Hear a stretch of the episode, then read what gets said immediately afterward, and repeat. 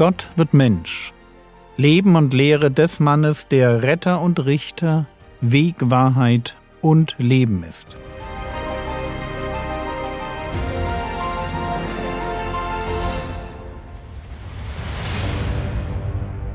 Episode 86 Ein Eifer, der verzehrt.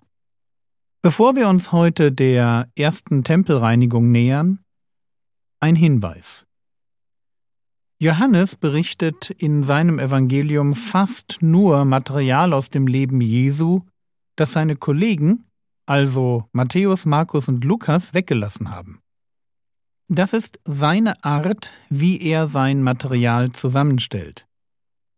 Während die Synoptiker, also die Schreiber der ersten drei Evangelien im Neuen Testament, von einer Tempelreinigung berichten, die ganz am Ende des Dienstes Jesu, kurz vor der Kreuzigung stattfand, ist es für Johannes ganz wichtig darauf hinzuweisen, dass es noch eine andere Tempelreinigung gab, nämlich eine ganz am Anfang. Jesus hat also zweimal im Tempel für Aufruhr gesorgt. Weil aber für Matthäus, Markus und Lukas das ganze erste Jahr im Dienst des Herrn Jesus so gut wie keine Rolle spielt, berichten sie auch nicht von dieser ersten Tempelreinigung. Johannes tut es schon. Johannes Kapitel 2, Vers 13 Und das Passa der Juden war nahe. Und Jesus ging hinauf nach Jerusalem. Das ist erst einmal nicht ungewöhnlich. Dreimal im Jahr sollte jeder jüdische Mann nach Jerusalem gehen und dort vor Gott feiern. Da war das Fest der ungesäuerten Brote nach Passa. Dann war da Pfingsten oder man nennt es auch das Fest der Wochen. Und drittens das Laubhüttenfest.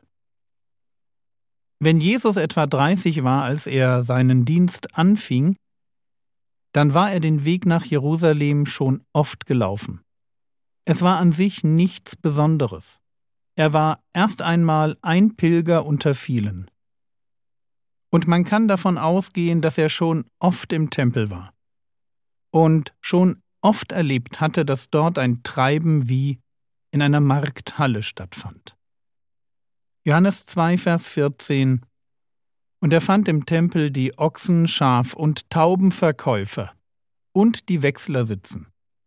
Durch die großzügige Erweiterung des alten Tempelgeländes unter Herodes dem Großen war Platz für Ochsen, Schaf und Taubenverkäufer beziehungsweise für Wechsler entstanden.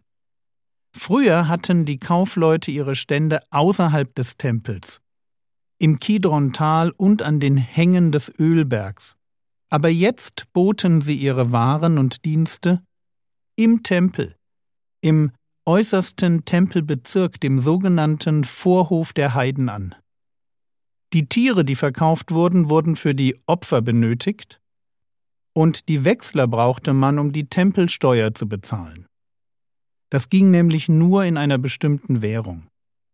Wer also von weiter weg zum Tempel kam, der konnte sich dort ein Opfertier kaufen und Geld tauschen.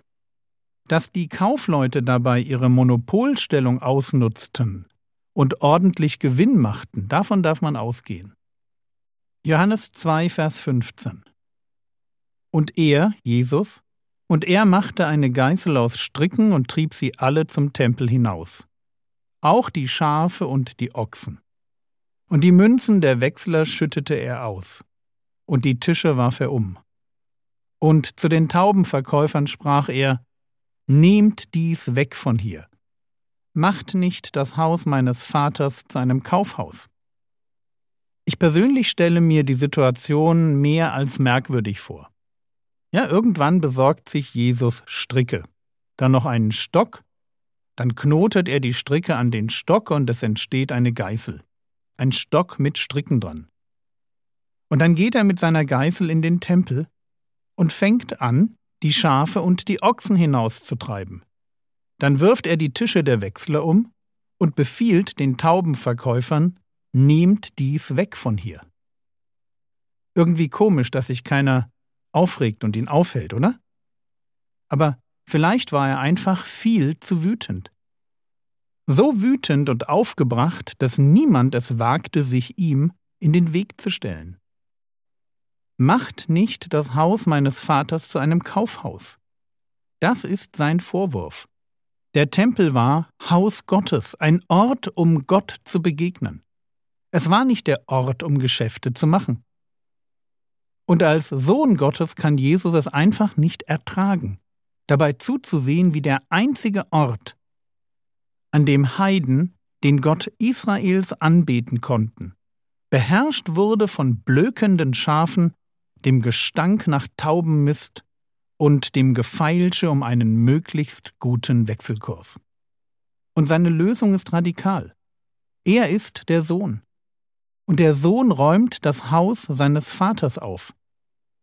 Wie der Prophet Maleachi es vorhersagt, kommt der Herr, also Gott selbst, plötzlich zu seinem Tempel. Und seine Jünger? Also zu diesem Zeitpunkt wahrscheinlich erst einmal Johannes, Andreas, Petrus, Philippus und Nathanael, der übrigens in den anderen Evangelien Bartholomäus genannt wird. Was machen die? Naja, sie stehen wohl daneben. Ich kann mir vorstellen, dass sie ein wenig betroffen sind, wie sie ihren Meister da wüten sehen.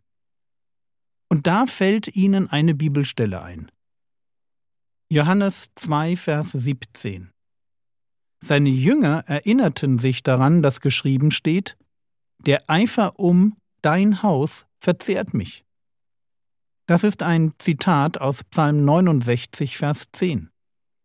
Denn der Eifer um dein Haus hat mich verzehrt, und die Schmähungen derer, die dich schmähen, sind auf mich gefallen. Sie denken an dieses Zitat und sie schätzen ihren Rabbi richtig ein. Der Eifer um das Haus Gottes verzehrt ihn. Er sieht die Zustände im Tempel und nach Jahren der Tatenlosigkeit.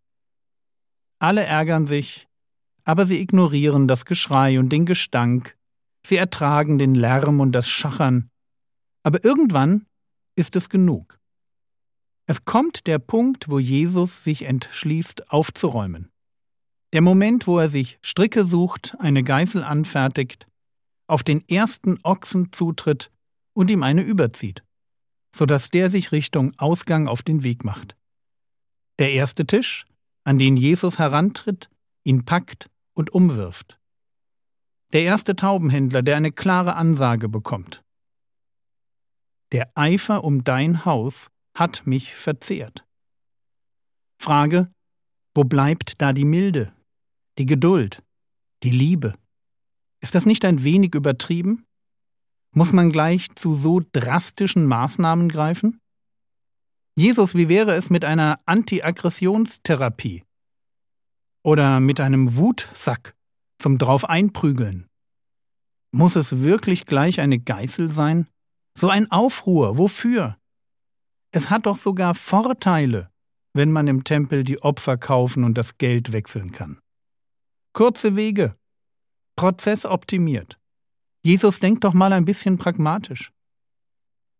Aber Jesus kann nicht pragmatisch denken. Er will nicht lieb sein. Der Eifer um dein Haus verzehrt mich.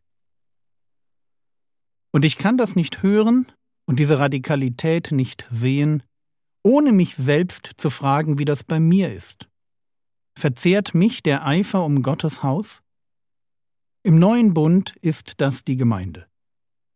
Ein Haus aus lebendigen Steinen, von denen ich einer bin. Verzehrt mich der Eifer um das Haus Gottes?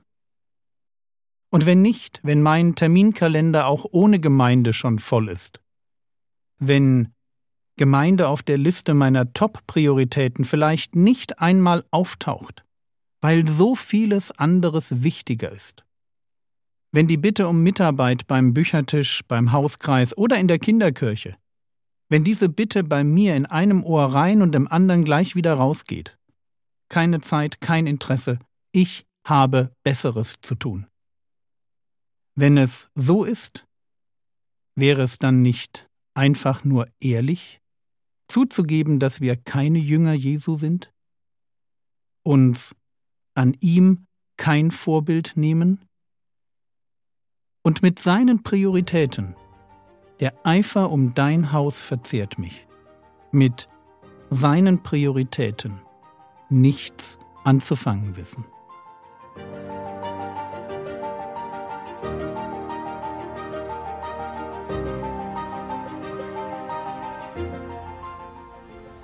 Was könntest du jetzt tun? Du könntest dir die Frage stellen, welche Priorität Haus Gottes in deinem Leben hat. Hast du dich vielleicht auch schon länger nicht mehr im Gottesdienst blicken lassen? Bist du nur noch selten im Hauskreis und Mitarbeit war eh noch nie deins? Das war's für heute. Im Skript finden sich noch Erläuterungen zur Tempelsteuer als Endnote. Der Herr segne dich, erfahre seine Gnade und lebe in seinem Frieden. Amen.